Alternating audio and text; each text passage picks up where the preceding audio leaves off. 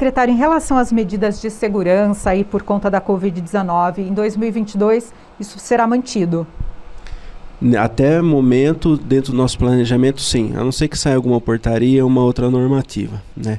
Mas a intenção nossa é que, por mais que o decreto venha cair no distanciamento social e a gente perceba que os números, né, até do estado de São Paulo estão caindo e mortes, ficamos aí, né, um, um dia sem, sem, sem ter né, essa ocorrência aí no nosso estado, é, a gente percebe que existe né, alguma cautela e essa cautela tem que é, permanecer. Se vier uma portaria né, da não obrigatoriedade de algumas ações, a gente vai cumprir. Mas nesse momento, a única e exclusiva foi a questão do distanciamento social. Todos os outros procedimentos estamos organizados e preparados para o ano que vem. Né? Mas aí é muito mais fácil você organizar por tudo aquilo que será exigido do que de depois ficar correndo atrás. Por isso, da organização antecipada da Secretaria de Educação. Em relação a 2022, vocês vêm também com novidades. Nós falamos aí de vários investimentos em tecnologia, mas tem mudança no sistema de ensino. Vocês vão adotar aí uma nova apostila. Perfeito. É, essa é uma conversa bastante é, antiga na rede e que ela foi trabalhada é, muito pela orientação pedagógica, porque nós tínhamos uma situação que acabava é, incomodando muito toda a rede. Primeiro, quando nós buscávamos um material ou nos era oferecido um material didático, é, sempre a nossa equipe analisava e chegava no finalzinho da conversa vinha aquela frase que acabava deixando a gente triste. Ó, esse material é um material de segunda linha.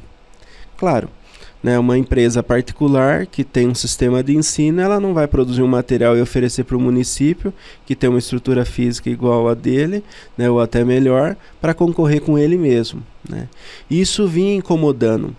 houve tempos na secretaria que foi adotado um material próprio, depois foi o do Estado, depois foi é, o da federação, e muitas vezes esses utilizado é, em forma compartilhada mas chegava momentos assim do ano que nós tínhamos que solicitar mais porque eles faziam o consenso do ano passado, né?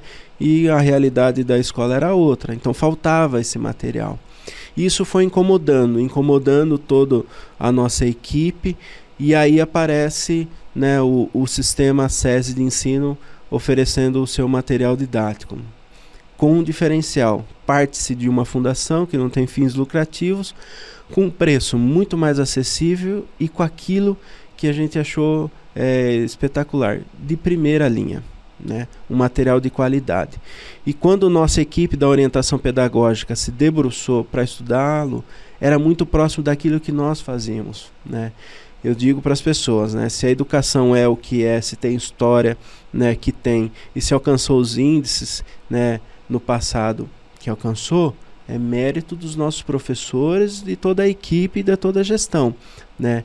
Então existia já um trabalho lá e também a dificuldade de achar um material que fosse compatível com tudo aquilo que foi feito na rede. O SESI veio e apresentou e acabou sendo né, a opção que nós adotamos, né? Às vezes o, a gente sempre procura ter uma conversa democrática tal, mas se for aberta essa discussão, se for colocar em licitação, é você ganhar uma licitação, capacitar os professores três, quatro meses, utilizar o material para ano que vem você ter que fazer uma nova compra, licitar e com o risco de chegar outro fornecedor que você tem que também trocar o material e fazer a capacitação. Isso vira uma roda que acaba sendo é, improdutiva, né? Então a opção por ser uma fundação, pelo fato de ser um material de primeira e um custo muito bacana para o município, acabou sendo é, a, aquilo que nós vimos que para a educação de Idatuba seria o melhor. Secretário, precisamos encerrar. É, não sei se você tem alguma outra fala aí a respeito desse balanço, perspectivas para o ano que vem, 2022. Então, gostaria que você tivesse agora esse espaço para falar e também desejar um feliz Natal e Ano Novo para todos os nossos ouvintes. Bacana. É, primeiro, agradecer todos os funcionários pelo apoio, pelo empenho, pela dedicação durante um ano bastante desafiador. Né? Isso ficou evidente nas ações que nós tomamos. É, muitas vezes demos passos ousados, né, mas com segurança e, e, bem consolidado.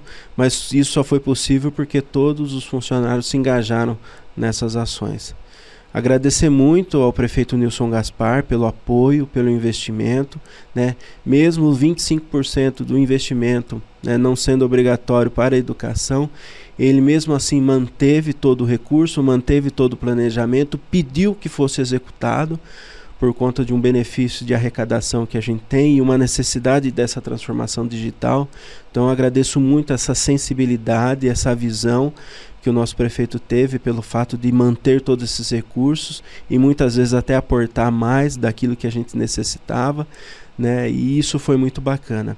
E desejar a todas as famílias, né, que ainda a batalha não acabou. Nós vamos precisar muito da família participando no, no, processo de educação e que nós contamos com o apoio de todos para que a gente possa aí fazer uma gestão em 2022 com mais novidade, mas fazer de uma forma bem organizada e procurando sempre fazer de forma justa e perfeita. Obrigada, secretário. Conversei com o secretário aqui de Indaiatuba, da Secretaria de Educação, Heleno da Silva Luiz Júnior.